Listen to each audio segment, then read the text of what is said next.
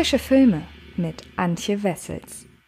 Hallo liebe Freds und herzlich willkommen zu einer neuen Ausgabe des Frische Filme Podcasts. Und ich weiß natürlich nicht, mit welchem Podcast ihr diese Woche anfängt. Insgesamt sind natürlich oder sind wieder einmal drei erschienen. Das heißt, entweder hört ihr das hier jetzt zum ersten, zum zweiten oder sogar schon zum dritten Mal. Aber ich möchte natürlich auch euch, die hier jetzt zuhören, ein schönes neues Jahr wünschen, ein hoffentlich besseres als 2020. Oder wenn ihr 2020 ein schönes Jahr hattet, möge es bitte so toll weitergehen für euch euch. Ein paar Neuigkeiten stehen im Hause Fred Carpet an, über die ich euch an dieser Stelle einmal kurz informieren möchte, denn ich oder wir sind übereingekommen, dass ich in Zukunft nicht mehr so viele klassische Filmreviews auf dem Fred Carpet YouTube-Kanal im Rahmen von Frische Filme veröffentlichen werde. Dieser Wunsch kam von mir oder entstand von mir darüber, dass ich mir überlegt habe, 2021 mehr Positives ins Internet zu lassen. Ich möchte nicht mehr so viele Verrisse veröffentlichen.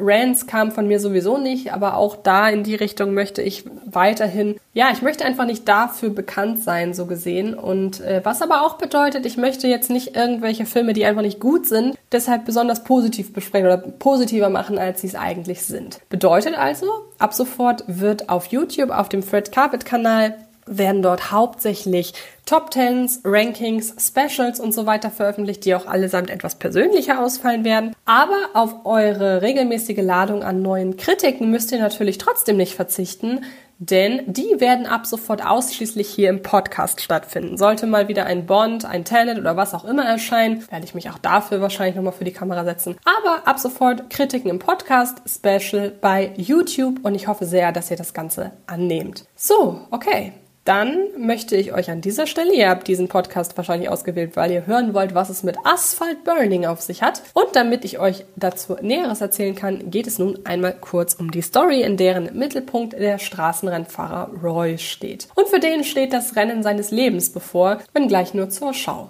So denkt er. Roy, seine autofanaten Freunde und seine ebenso autofanate Familie zelebrieren seine Hochzeit mit der streitbaren Sylvia in Form eines Rennens zum idyllischen Schauplatz in Norwegens Bergen, an dem die Trauung vollzogen werden soll.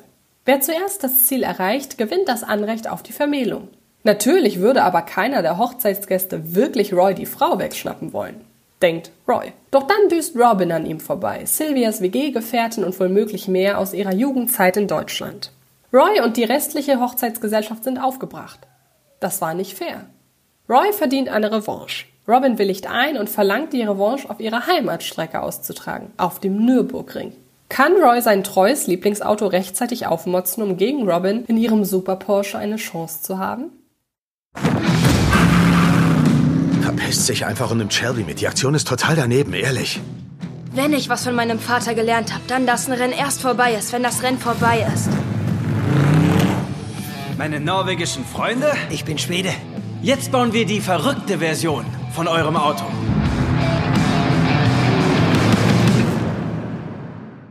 Die Fast and Furious-Reihe brachte zahlreiche Imitatoren, Trittbrettfahrer und na gut, dann machen wir doch auch endlich mal wieder einen autolastigen Actionfilm, nun, so wo sich sowas wieder rentiert, Filme hervor.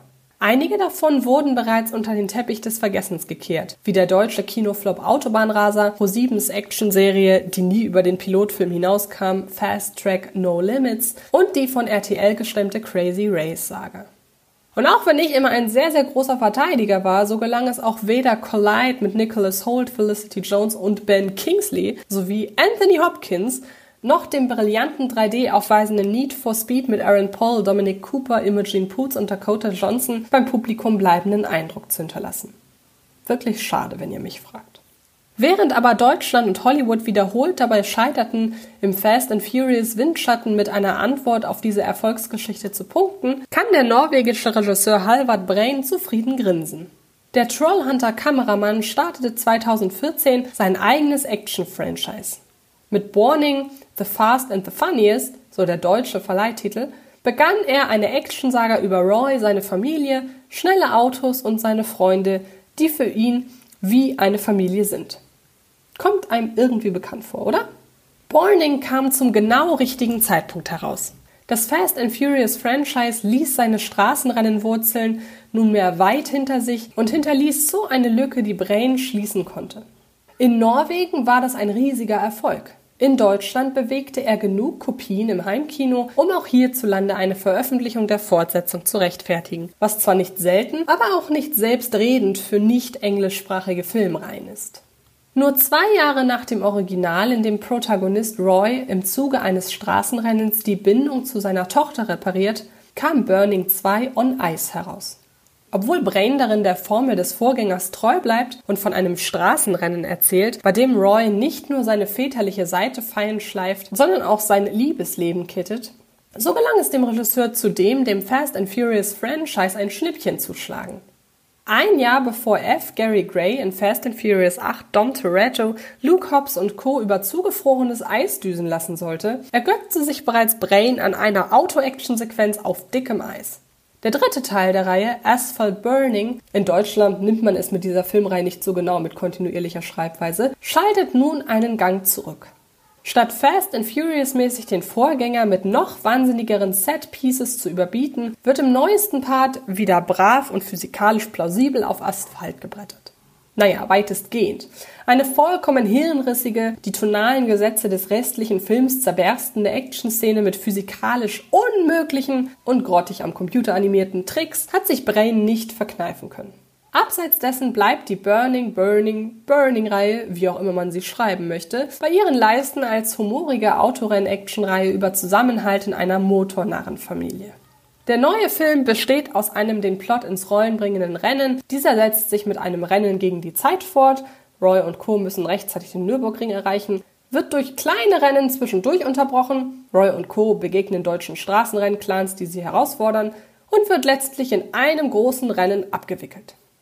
Was eine schnörkellose, vom schleppenden Pathos einiger Fast and Furious-Reihe befreite Erzählung werden könnte, ist jedoch in der gebotenen Umsetzung ein derart seichtes Skript, dass jegliche Spannung im Keim erstickt wird. Im neuesten Film rund um Autofreak Roy lassen die für das Drehbuch verantwortlichen Christopher Gröndahl und Ketil Indregard kläglich das missen, was vor allem Teil 1 so unterhaltsam machte. Der Beginn dieser Filmreihe war so konstruiert, dass das zentrale Autorennen nachvollziehbar als gemeinsame Vater und Tochter näherbringende Unternehmung skizziert wurde und somit seinen Verlauf an Bedeutung zulegt. Im zweiten Teil war die Figurenzeichnung schon etwas fahriger, dennoch hatten die Actionpassagen eine gewisse emotionale Fallhöhe.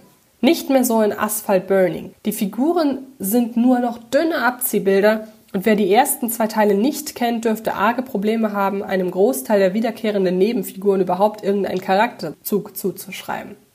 So verkommt das Figurenpersonal zu einer anonymen Masse und der zentrale Konflikt ist daher auf haarsträubende Weise egal. Mit dem Vorwissen aus den ersten beiden Teilen lässt sich jedoch wenigstens die Ausgangssituation erklären. Nein, das ist kein Macho-Ritual, bei dem die Frau als Preis ausgeschrieben wird. Es ist eine Ausflucht für diese Familia, um es mit Dom Torettos Worten zu sagen, um an einem Festtag ordentlich aufs Pedal zu drücken.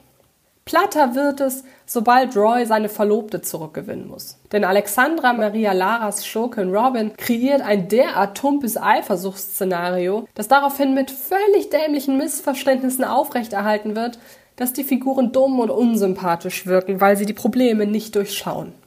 Können wir uns nicht einfach vertragen? Das ist nicht dein Rennen. Viel Glück, euch beiden.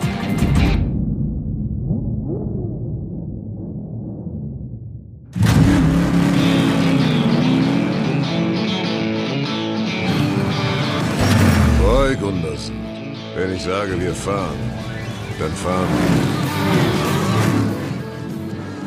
wir. Los, fahr für die Liebe, Roy!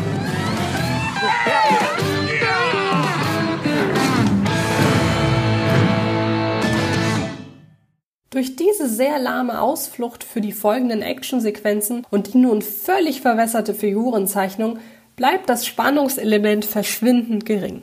Es gibt kaum Gründe mitzufiebern. Auch wenn Brain und Kameramann Askeld Edwardson die Raserei in klar ausgeleuchteten, gestochen scharfen Bildern einfangen, ist das Spektakel nicht groß, originell oder temporeich genug, um den Film alleine zu schultern.